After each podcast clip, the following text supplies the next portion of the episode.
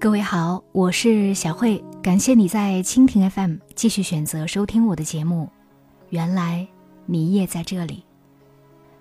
今天的节目中，我要和你分享曹成英的故事，那一段飞蛾扑火的爱情。在很长一段时间里，曹成英都只戴着一顶国内农学界第一位女教授的头衔。巨大的声誉都停留在学术业界，而这位才女最终被普通大众所熟知，却是胡适情人这个身份。所谓“朱颜清病都消改，唯剩痴情在”，曹成英与胡适这段抱憾终生的爱情，也只剩得一地凋零和唏嘘。一九七三年一月十八日，上海还处在料峭的寒意中。年届七十一岁的曹成英，因患肺癌，医治无效，在医院悄然离开人世。一代才女香消玉殒，关于她的传奇故事却还在继续传说。这个才色双绝的女子，终生未育。与他研究的植物细胞遗传学、马铃薯两种繁育，伴了一生。这是为什么？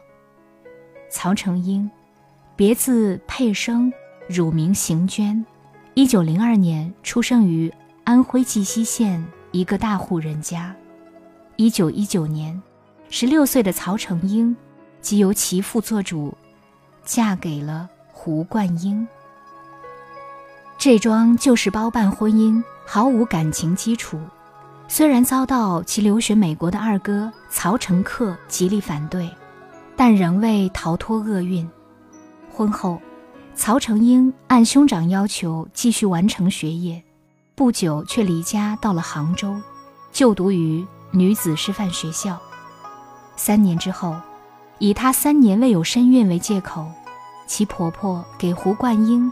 纳了小妾，上了几年新学，曹成英显然已经不是那种逆来顺受的传统女性，立即于一九二三年离婚，这也为她以后的情路埋下了伏笔。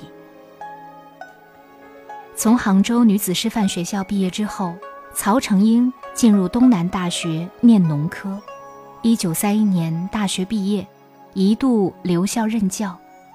一九三四年秋，在二哥资助下，曹成英到美国康奈尔大学留学，并于一九三七年顺利毕业，获遗传育种学硕士学位。一九三七年回国之后，曹成英在安徽大学任教，成为中国农学界第一位女教授。抗战爆发后，曹成英又来到成都。在四川大学农学院农艺系任遗传学教授。曹成英先后在安大、中大、复旦、沈农大等校任遗传学教授，成为著名的马铃薯专家。退休后，曹成英于1969年回到故乡绩溪，回到那生他养他、曾带给他一生美好回忆和疼痛的地方。孤独的曹成英，晚年生活十分清苦，而对物是人非的故乡，更是空留满腹惆怅，直到孤独辞世。这一世舍不下的痴情和心事，始于曹成英十五岁那年，为只为那喧嚣喜庆之间，张皇间电石火花的惊鸿一瞥。一九一七年冬天，为遵循母训，留学归来，且已成为北大教授的胡适，回到绩溪老家，与母亲包办定亲的江冬秀成婚。新派风流才子娶乡下小脚女人，这注定是一场古怪的婚礼。新潮的新郎胡适，穿着西服和皮鞋。戴着黑色呢帽，而小脚新娘则穿着棉袄和缎裙。这段婚姻让大学者胡适有了一个目不识丁、俗之又俗、被时人称为悍妇的老婆。显然，这是一桩极不搭调的婚姻，而也是在这场婚礼上，风流倜傥的胡适被曹成英看在了眼里，记在了心上。她是婚礼上的伴娘，看着这个心仪的俊美男子成了别人的新郎。谁也不知道，这个情窦初开的小姑娘彼时的心情。但是，可以确定的是，胡适婚后回到北平，曹成英曾主动与其通过一些书信，还时不时做些小诗寄去，请胡适评阅，而胡适。对这个称为表妹的小姑娘，也印象颇好。胡曹二家原本就有渊源，多年均有来往，而胡氏的三嫂是曹成英的胞姐，因此曹成英叫胡氏表哥。在以后的岁月里，因为那婚礼上的惊鸿一瞥，曹成英的情感之路坎坷不休。在与胡冠英离婚之后。诗人汪敬之曾大肆追求曹成英，每日里情诗不断。汪敬之与曹成英才算得上真正的青梅竹马，只是论起拐了无数弯的辈分，曹算是汪的姑姑。曹成英以此为理由，撕掉汪敬之送来的情诗，又为他张罗介绍女朋友。以曹成英。彼时刚受离婚之苦的现实境况，又以新时代女性的姿态，对爱情追求之大胆的态度，又何惧那个没来由的所谓辈分？只能说，他那颗破碎的心里，早已有了归属。而在曹成英学成归国之后，甚至一度到峨眉山出家。此后，更是不再谈及男女之情，直到终老。究其原因，只能说是对胡适情到深处。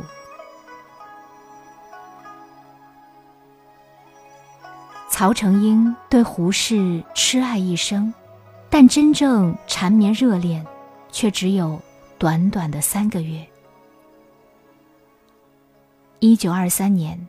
胡适来杭州休养，刚刚离婚的曹成英仍在杭州女子师范学校念书，他们终于真正重逢了。那个目不识丁的老婆江冬秀到北平之后，收缴了胡适的全部工资，天天打麻将，甚至试图把胡适一屋子藏书拿去卖废品。胡适。被搞得焦头烂额，成了北平著名的妻管严。到了风景宜人的杭州，没有了老婆的管束，胡适自然像飞出了笼子的小鸟，心花怒放。住在烟霞洞的僧房里，说是清修，却成日里携友出游，把酒言欢。而对这个刚刚离婚的小表妹曹成英，胡适更是怜爱有加，颇有好感，相携畅游西湖。游了西湖，他又赠诗一首，最后两句是：“前天衣却未免太绚烂了，我们只好在船篷阴处偷去着，不敢正眼看衣了。这衣。”到底是西湖，还是佳人？这诗私下写了也就罢了，一旦写来送给异性，任他冷若冰霜，只怕也读得心神荡漾。更何况，十五岁便心属胡适的曹成英，在杭州的这段日子，胡适自称。是我一生最快活的日子，这在胡适的日记当中也有明显的体现。他用大篇幅来记录与曹成英的美好时光。今天晴了，天气非常之好。下午我同佩生出门看桂花，过翁家山，山中桂树盛开，香气袭人。还有九月十二日晚上与佩生下棋。几乎天天在一起，他们像夫妻一样同居了，夫唱妇随，一起做饭吃，一起散步看戏，真正才子佳人。到了十二月，胡适回了北京，两人改为鸿雁传情。有时候，胡适出差到上海，曹成英便跑去看他。或者胡适偷了闲，跑到杭州去，二人便在西湖边的新兴旅馆开房幽会。有一天，众人请胡适到西湖边的楼外楼吃饭，曹成英也公然前往。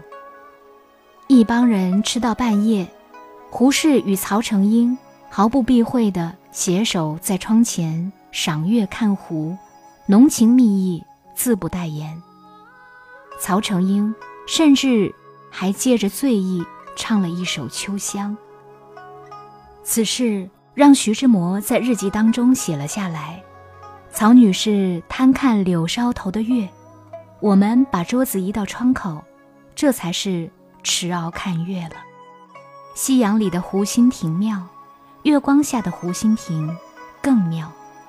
曹女士唱了一个秋香歌，曼妙的很。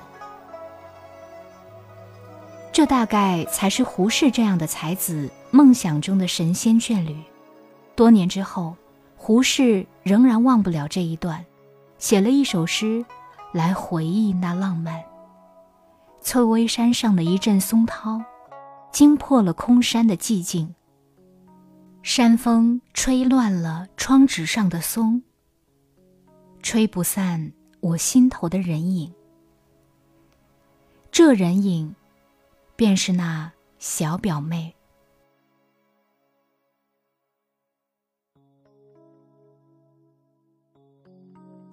这世上原本没有什么神仙眷侣，不管多浓烈的爱情，终要落于尘土。这段秘情，原本将江冬秀瞒得很好，曹成英的情书来了。目不识丁的江冬秀还帮忙转交，不过，此事汪静之和徐志摩都知道。汪静之嘴巴颇严，可是徐志摩是个大嘴巴，八卦之功不下于如今的余悸。徐志摩回到北京，拿这事儿到处胡吹，于是，一段地下情便被暴露了。胡适自然是免不了俗的，他想给曹成英一个名分，于是便回去跟江冬秀提出离婚。江冬秀才不跟他讲斯文，直接从厨房里提了把菜刀出来，大喝一声：“离婚，可以啊！我先将两个儿子杀了，再自杀。”胡适本是妻管严。又顾及自己大学者的身份，直接被吓傻了。江冬秀把菜刀朝胡适砸过来，胡适落荒而逃。离婚之事，不敢再提。胡适告诉曹成英，这婚是离不了了。曹成英打落牙齿，或血吞。去医院打掉了孩子，包袱一卷，去美国留学了。但男人这时候的表现很难说是歉意、爱意还是虚伪。胡适写信给美国的朋友，托他照顾曹成英，曹成英没有理会，他认命了，以为两人就此了结了。一九三七年，曹成英学成归国，胡适却去了美国做大使，这大概便是阴差阳错吧。归国之后，在四川任教期间，有人给曹成英介绍了一个归国留学生，两人开始交往，也是打算图个婚姻。没想到，此事让江冬秀知道，就在男方的表哥那里说了一通曹成英的坏话。那男人听了，便退了婚。曹成英一时气急，竟前往峨眉山，打算出家。可待在万年寺，他还是放不下，给美国的胡适写了一封信，其中说道。慈悲菩萨有心留，却又被恩情牵系。胡适急忙托人带了信和钱去峨眉山找他。拿到那信，曹成英泪涌而出，终于还是离开峨眉山，回到了尘世，但从此再不谈情爱。一九四三年。曹成英曾托人带给胡适三首词，其中一首《虞美人》：“余尘雁断经十九，未悉平安否？万千心事寄无门，此句若能相遇说他听。朱颜轻鬓都消改，唯剩痴情在。二十年孤苦。”月华枝，疑似栖霞楼外数星时。那年正是二人正式相恋二十年。一九四九年，胡适离开大陆前，到复旦大学与曹成英见过最后一面。曹成英劝他留在大陆，胡适没有应允。从此，二人鸿雁断绝。音信杳无，他终究还是负了他。文革期间，因与胡适的这段情缘，曹成英受尽了屈辱，他的身体越来越虚弱。他找到了汪静之，将自己的日记、书信等资料集成一包交给他，要求。在他死后焚毁。一九七三年，曹成英孤寂而去，而早在一九六二年，胡适就已经在台湾突发心脏病去世。按照曹成英的遗嘱，他的埋骨之地被选在家乡绩溪县望川村的村头路旁，那条路。是去往胡适绩溪老家的必经之路，或者，他仍在期盼，胡适有一天叶落归根，定会从他乱草丛中的孤坟前走过。